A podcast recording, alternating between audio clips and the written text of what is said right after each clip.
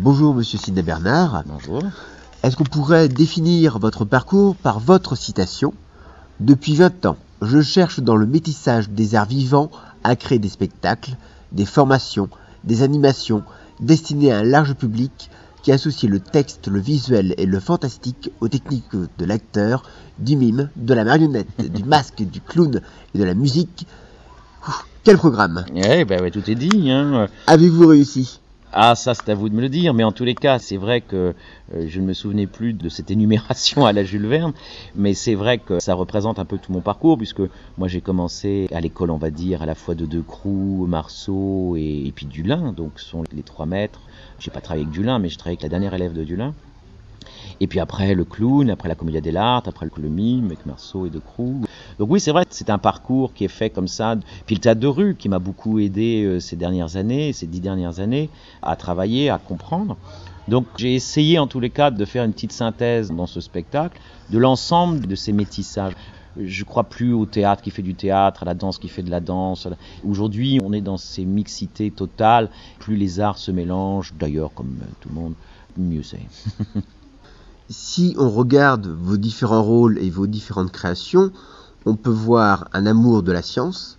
Des représentations dantesques et souvent un rôle de clown, Oui, bien sûr, oui. Alors clown euh, au sens, on va dire. euh, artiste complet. oui, voilà, artiste complet et puis presque philosophique du terme. Moi, ce qui me plaît de- chez le clown, c'est son côté philosophique plus que son côté drôle. Je dis depuis un certain temps, depuis que je joue 20 milieu, que mon clown est loin, euh, mais je le vois quand il fait soleil et que je me retourne. Et c'est vrai que quelque part, mon ombre est un petit nez rouge, mais maintenant il est incorporé à l'intérieur de moi, bien sûr, oui. euh, il est pas loin. Alors la science, bah oui, la science, puisque moi j'ai cette particularité qui va me marquer quand même toute ma vie, c'est que je suis né exactement, c'est même très très troublant, je suis né exactement en même temps que le lancement du premier Spoutnik, c'est-à-dire la conquête spatiale. Mais à un point où c'est très drôle parce que à l'époque, je me suis renseigné, la fusée qui lance le Spoutnik part à 22h20 en Russie, c'est-à-dire 23h20 en France, et c'est l'heure à laquelle où ma mère rentre en maternité pour commencer l'accouchement. Et une fois que le Spoutnik a fini sa première révolution autour de la Terre, c'est-à-dire le moment où on est sûr qu'il est bien en orbite, c'est le moment où moi je nais. C'est le moment où apparaît le bip bip. Et donc c'est très marrant. Alors moi j'ai su ça quand je veux 5 ans, 6 ans. Et c'est vrai que ça va marquer à la fois mon enfance, mais aussi tout ce qui va suivre, et que tout ce qui concerne la science, la modernité, la recherche, l'espace. Vous parliez du clown. Mon premier clown, enfin mon seul clown d'ailleurs, puisqu'on n'en a qu'un, c'était un clown extraterrestre. Mhm. Depuis 10 ans, vous êtes à la Cité des Augustes, Euh. rebaptisé Kraken, Ouais. déjà un goût de Jules Verne? Alors là, ça, Jules Verne, c'est vraiment mes premières lectures d'enfant. hein. J'ai vraiment grandi avec. euh, dès que je me suis débarrassé de la bibliothèque rose, j'ai attaqué la bibliothèque verte. Et dans la bibliothèque verte, ben voilà, euh, il y avait tous les Jules Verne. Et puis je peux vous dire que c'était très rare que j'ai pas un petit hachette dans mon cartable avec un Jules Verne. Et je me régalais, j'étais un enfant solitaire et j'aimais beaucoup lire. Et c'est vrai que là, euh, tous les Jules Verne de la bibliothèque verte sont des voyages, mais, fabuleux. Et je suis toujours très étonné que les enfants d'aujourd'hui délaissent un petit peu cette lecture parce que elle est moderne, elle est pleine d'aventures. Ils liraient aujourd'hui la Jangada, le Chancelor, le- les Noirs, tout ça, un Capienne de 15 ans, l'école des Robinson. Ils trouveraient des sujets qu'ils voient dans des films et ils sont déjà là, ils sont écrits. C'est vraiment un régal. Donc voilà, Jules Verne, ça c'est vraiment, j'ai grandi avec lui. Vous venez d'interpréter sous nos yeux encore une fois 20 milieux sous les mers pour le festival Plein de Mirettes. Mhm. Avant, vous l'aviez représenté à Paris où il a fait salle comble. Mais créer un tel événement n'a pas dû être facile. Ça fait combien de temps que vous y pensez, vu que la création a eu lieu en 2006 En fait, on l'a créé à Océanopolis et grâce à l'aide d'Océanopolis, euh, ici à Brest. Ensuite, il est parti au Festival d'Avignon. Mais jusqu'au Festival d'Avignon, on ne savait pas si on tenait véritablement. Le succès vient après, mais en tous les cas, si on tenait un bon spectacle, c'est toujours très dur quand on est dedans.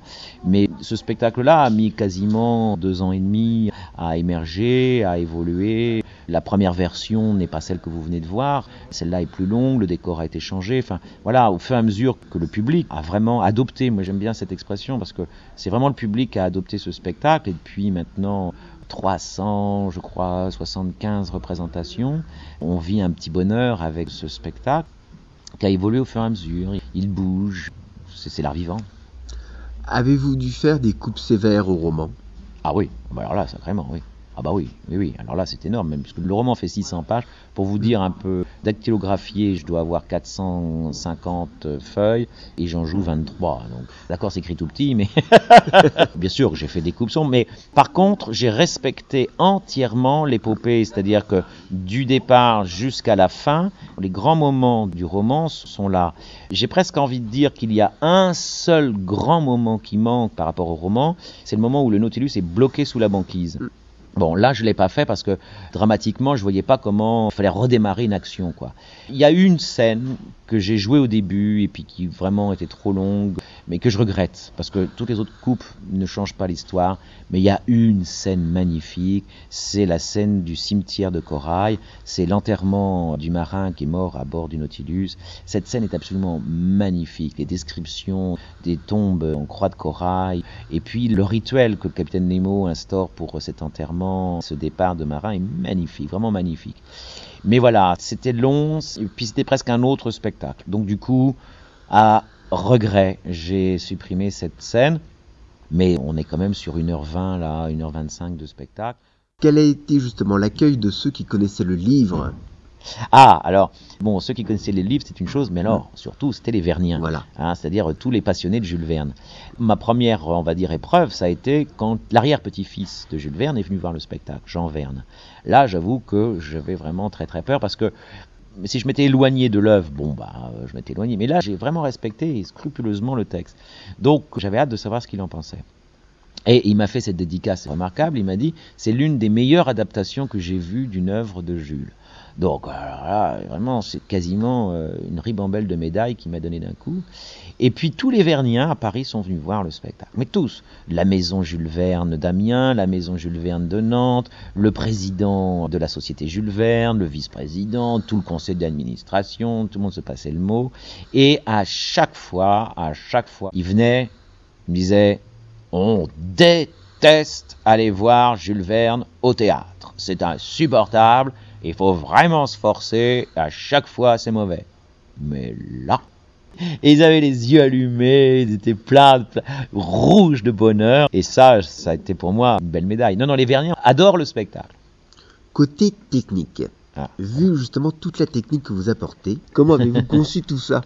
Ben, en fait, c'est un travail d'équipe? Vous savez, souvent on juge un spectacle parce qu'il y a un acteur sur scène, là on est deux, et je suis le seul à parler. Mais en fait, il faut savoir que derrière, il y a toute une équipe énorme et magnifique. Les ateliers ATC de Vannes, les musiciens, Loïc Lecadre, euh, Tristan, tous ces gens-là qui ont travaillé, Patrick Chemin qui a fait toute la menuiserie, puis tout, euh, qui a fait toutes les souffleries. Enfin, je pourrais comme ça faire la liste très longue et je vais en oublier forcément, parce que c'est toute une équipe. Ronan Maillot qui a fait ses peintures extraordinaires, ses trompe-l'œil.